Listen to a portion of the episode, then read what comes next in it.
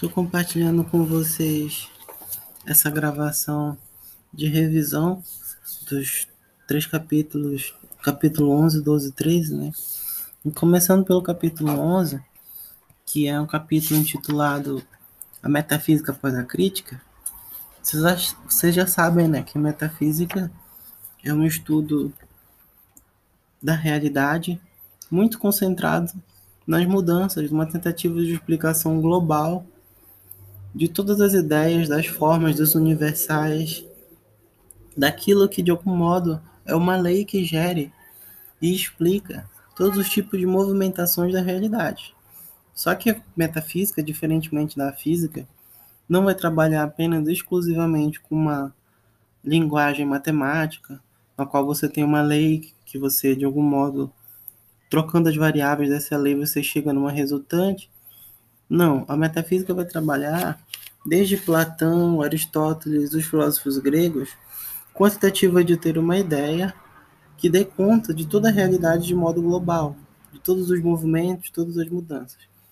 Bom, mas como a gente viu lá no capítulo 12, quer dizer, como a gente viu lá no capítulo 10, na verdade, a metafísica sofreu diversas críticas.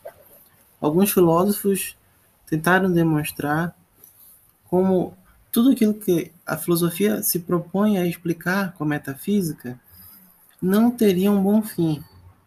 Segundo Hume, porque as ideias complexas são apenas fruto do hábito, a gente tem uma memorização de ideias simples que não corresponde à realidade, e principalmente, depois das críticas de Kant, houve uma mudança muito forte na filosofia considerando essas críticas.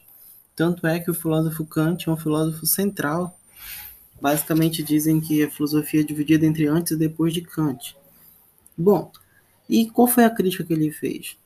Kant disse que a gente poderia dividir o mundo em dois tipos de juízos, os juízos sintéticos e os juízos analíticos, e principalmente que a filosofia não conseguiria responder suas perguntas, não teria uma resposta satisfatória pelo fato de que ela não consegue explicar o que são juízos sintéticos a priori. Enquanto que a física matemática, da época de Kant, a física galilaica ou galileana e a física newtoniana não poderiam. É, é, é eram físicas que trabalhavam com uma maneira muito certeira. Para Kant, eram explicações que realmente davam conta dos movimentos que ocorriam, os movimentos físicos, pelo fato de serem juízos sintéticos a priori. Então, para Kant, a filosofia não era capaz de nos dar juízos sintéticos a priori. O que são juízos sintéticos a priori? Bom, primeiro a gente tem que entender a diferença de um a priori e um a posteriori. Os juízos a priori são todo tipo de juízo que, para ser formado, não é necessário uma experiência sensível.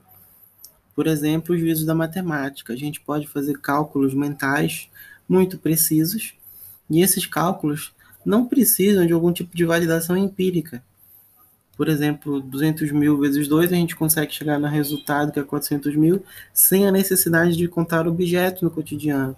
O que é diferente com juízos que são a posteriori a priori vem do latim antes e a posteriori depois, e a relação de antes e depois da etimologia dessas palavras é com relação à experiência. Se eu experimento uma pizza e eu posso dizer que essa pizza é gostosa, é porque ela é o meu juízo de gosto com relação a essa pizza é um juízo a posteriori. Agora, se eu simplesmente falo o nome pizza, eu já suponho de maneira a priori, antes de uma experiência, que todas as pizzas do mundo são gostosos, isso é uma conceituação errada, porque para dizer que todas as pizzas do mundo são gostosas é necessário que você experimente, que você experimente essas pizzas é, com o seu tato. Bom, mas Kant vai dizer que a filosofia não era capaz de fazer um juízo sintético a priori. A gente já sabe o que é a priori e agora o que é sintético. Sintético é diferença é diferente de analítico. Analítico é todo juízo que o predicado já se, já se encontra no sujeito. Por exemplo, todo triângulo tem três lados. Dizer que um triângulo tem três lados, esse predicado três lados, já é algo que se encontra na definição de triângulo. O que é diferente de dizer o cachorro está doente. Porque quando eu digo que esse cachorro aqui na minha frente está doente, eu preciso ter notado através da minha sensibilidade, eu percebi que, sei lá, ele está ganhando muito, tadinho, tá com a pata machucada. Essas informações eu obtive pelo sentido de maneira a posteriori. Ou seja, eu precisei ter alguma novidade que não está contida no sujeito. Qual é o sujeito? Cachorro. Se eu falo simplesmente cachorro, não se tem como consequência que todo cachorro está doente. Dizer que este cachorro está doente é algo que é sintético, ou seja, entre o predicado e o sujeito da minha frase, o cachorro está doente, eu tenho uma novidade. Doente não é algo que já está necessariamente incluso em cachorro. Bom, Kant disse que a física e a matemática da época dele haviam conseguido explicações muito mais interessantes do que a filosofia, porque seriam juízos sintéticos a priori, ou seja, que, por exemplo, um engenheiro é capaz de produzir um prédio, ele constrói esse prédio e ele não, é, não precisa fazer uma experimentação para saber se o prédio vai estar de pé ou não. Ele faz um cálculo mental. E esse cálculo mental apresenta uma novidade entre o sujeito e o predicado, ou seja, ele consegue criar algo novo. Essa novidade do predicado, das sentenças, das equações, dos conhecimentos que vêm da matemática e da física, é algo que Kant não identifica na filosofia. Isso fez com que vários filósofos depois de Kant tentassem dar aplicar o método da ciência na filosofia, ou seja, tentar aplicar a maneira, a metodologia, o método, como os cientistas trabalhavam para resolver problemas filosóficos. Esse foi o caso, por exemplo, do positivismo, do filósofo francês Auguste Kant, é, Augusto Comte. Augusto Comte, ele tentou fazer com que todas as maneiras de resolver problemas filosóficos tivessem, de algum modo, um pé na ciência. E uma das coisas que a ciência faz, é, depois de criar mentalmente uma hipótese para dar conta da realidade, é corroborar com a experiência. Por exemplo, Galileu fazia experiências para provar algo que mentalmente, uma hipótese mental, ele já teve, de maneira a priori. Conte quis, por exemplo, dizer que era impossível conhecer Deus, porque Deus é algo que não é possível de experienciar através de uma hipótese, podendo provar em laboratório.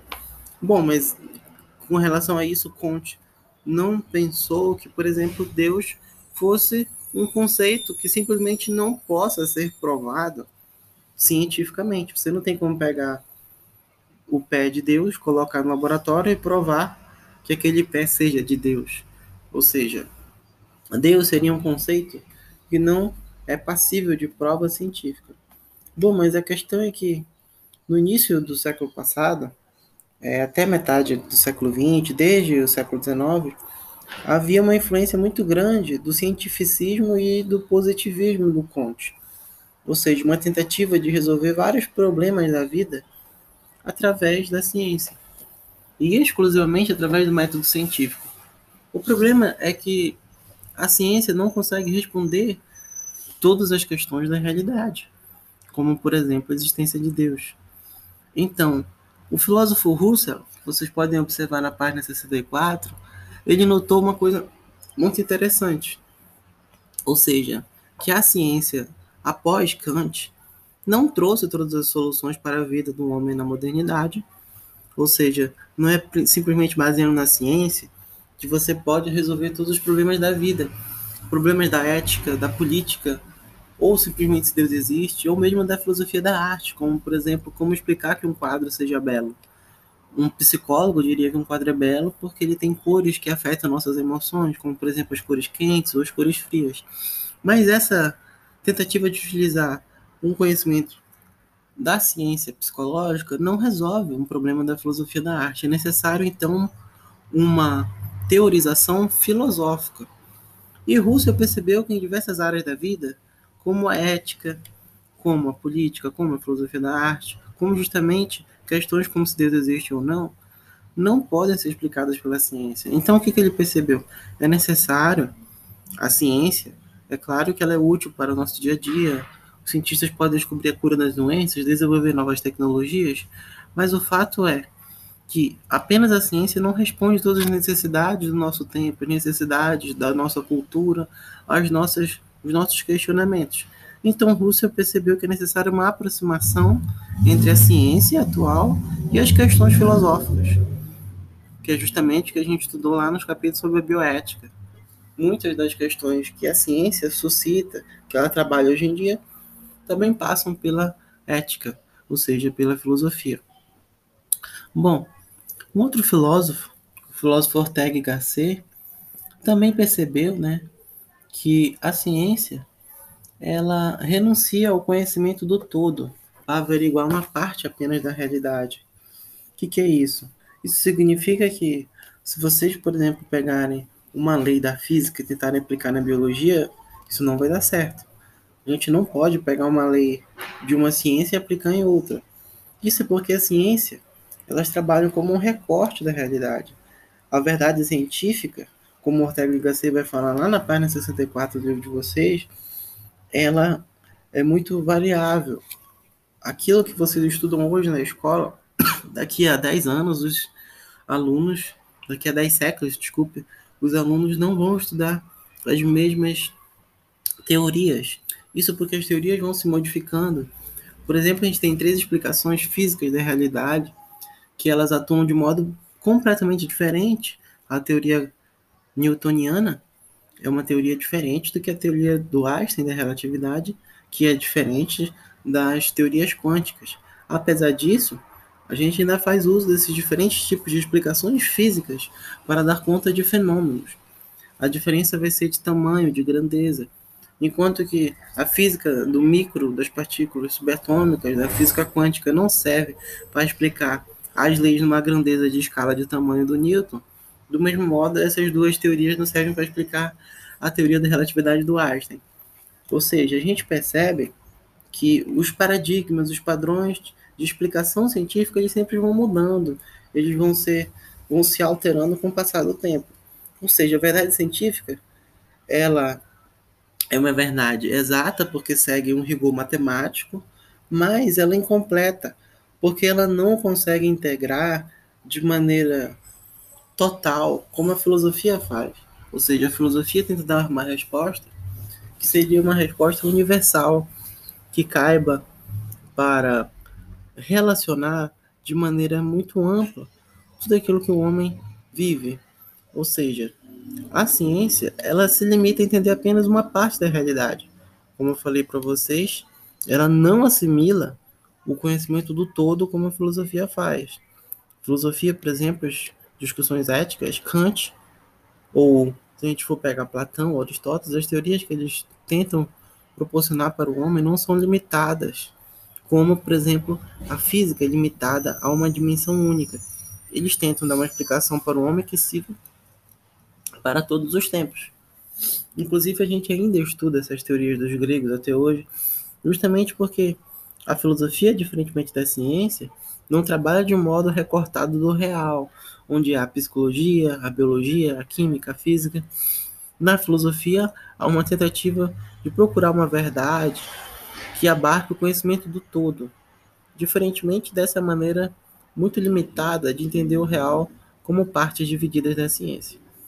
Bom, agora indo para o capítulo 12, no capítulo 12 é um capítulo sobre estética, sobre uma discussão de filosofia da arte. E é importante a gente ter em mente algumas noções do filósofo Kant. Kant, ele percebeu que quando a gente fala que, por exemplo, alguma obra de arte nos agrada, a gente nunca utiliza o termo que algo nos agrada exclusivamente para o sujeito que está enunciando esse fato. Por exemplo, Acho que já aconteceu de vocês recomendarem uma obra para algum amigo ou para alguma amiga e a gente nunca recomenda aquilo que a gente odeia. No máximo, a gente também fala que a gente odeia uma obra, uma música, e a gente quer que aquela pessoa também ache horrível. O que, que Kant percebe nisso? Ele percebe que a nossa faculdade de julgar, quando a gente acha bom ou ruim, belo ou não, uma obra de arte, é algo que é comunicável de maneira universal. O que, que é isso? É algo que nasce numa pessoa e a gente tenta comunicar para outras. Ou seja, há uma universalidade do gosto para Kant, que permite a comunicação desse juízo, um juízo que nasce numa pessoa particular e a gente passa para outras pessoas. Quando a gente fala assim, isso aqui é belo, em lugar de frases como isto me agrada, é porque a gente imagina que o belo seja um conceito universal e que vai agradar a todos. Isso para Kant é algo que mostra que nosso juízo de gosto tem algo a priori, ou seja, é algo que está presente em todas as pessoas que de algum modo elas comunicam aquilo que elas gostam. Então, muito diferentemente daquela frase, ah, gosto não se discute, para Kant, gosto se discute sim. Justamente porque quando a gente fala que curte uma obra de arte, essa obra de arte a gente espera que outras pessoas também gostem. Segundo Kant, esse é um elemento muito importante das obras de arte, porque mostra que o nosso gosto não é exclusivamente individual, mas é algo que chega até diversas outras pessoas. E outro fato que contraria aquela frase, ah, gosto não se discute, cada um tem o seu, é justamente o fato de que obras paradigmáticas, obras que elas vão entrar no gosto, muita gente vão gostar, são altamente gostáveis, digamos assim, como por exemplo Edipo Rei. Edipo Rei, que eu contei um pouco para vocês ano passado, uma peça do Sófocles, ela é, é uma obra que é representada no mundo inteiro. E ainda hoje se representa Edipo Rei justamente porque é uma obra que consegue não ser algo que apenas algumas pessoas gostem, mas há 2.400 anos se representa Edipo Rei e continua sendo uma obra que é considerada um clássico, ou seja, ela faz parte do cânone de obras que são altamente comunicáveis. É um juízo de gosto universal dizer que Edipo Rei é belo. Então, quando alguém ouve essa história, vê uma peça do Sófocles, essa pessoa ela acaba comunicando para outra que ela acabou curtindo essa peça, esperando que outras pessoas concordem com ela. Isso mostra então que o juízo de gosto, dizer que algo é belo, é algo que é universal, não é algo que é particular apenas de uma pessoa. Quando alguém gosta de Edipo Rei e fala para outras pessoas, essa pessoa está esperando então que as obras de arte, como Edipo Rei, tenham um caráter universalizante, que consiga chegar a diversas outras pessoas.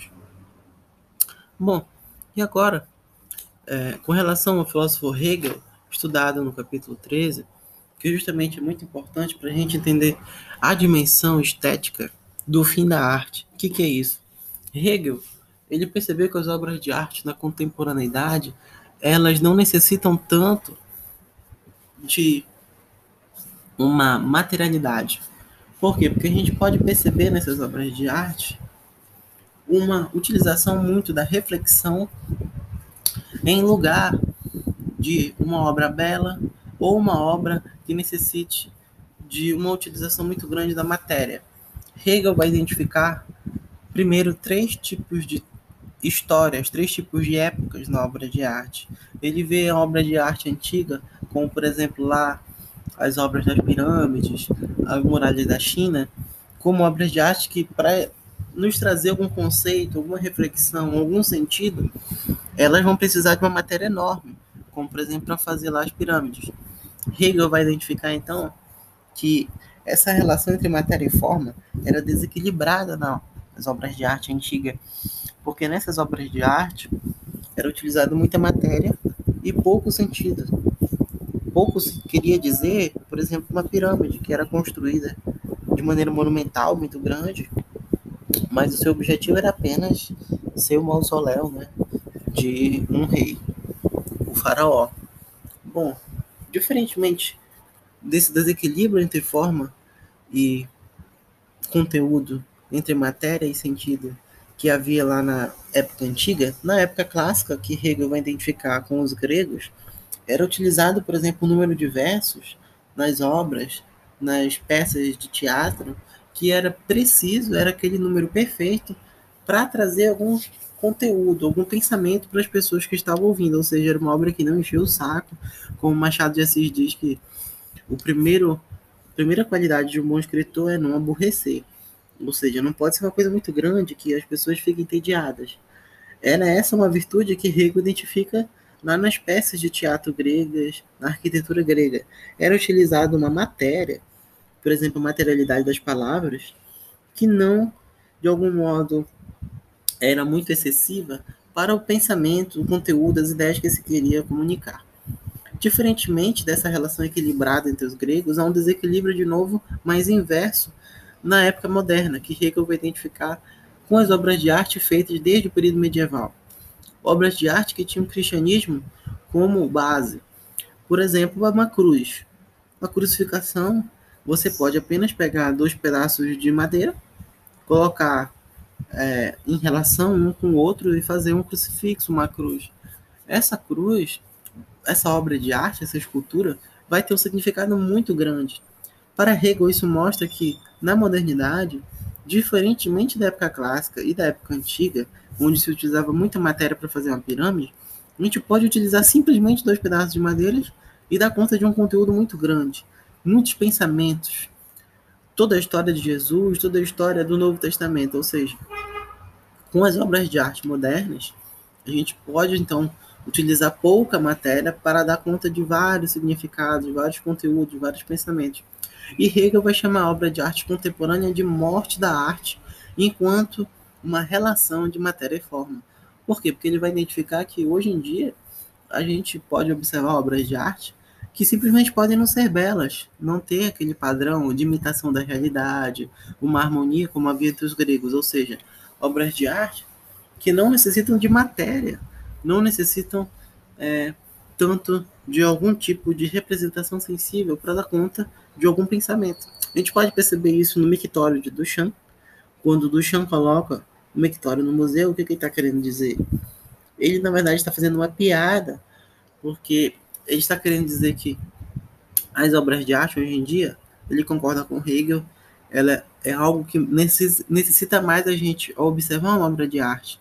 Não tanto esperar que ela seja bonita, esperar tanta matéria, mas tentar entrar no jogo de ideias do artista. É isso que, por exemplo, o austríaco Otto Maria Carpo identifica no modernismo. Para ele, o modernismo é justamente uma romper, um rompimento com a tradição artística do passado.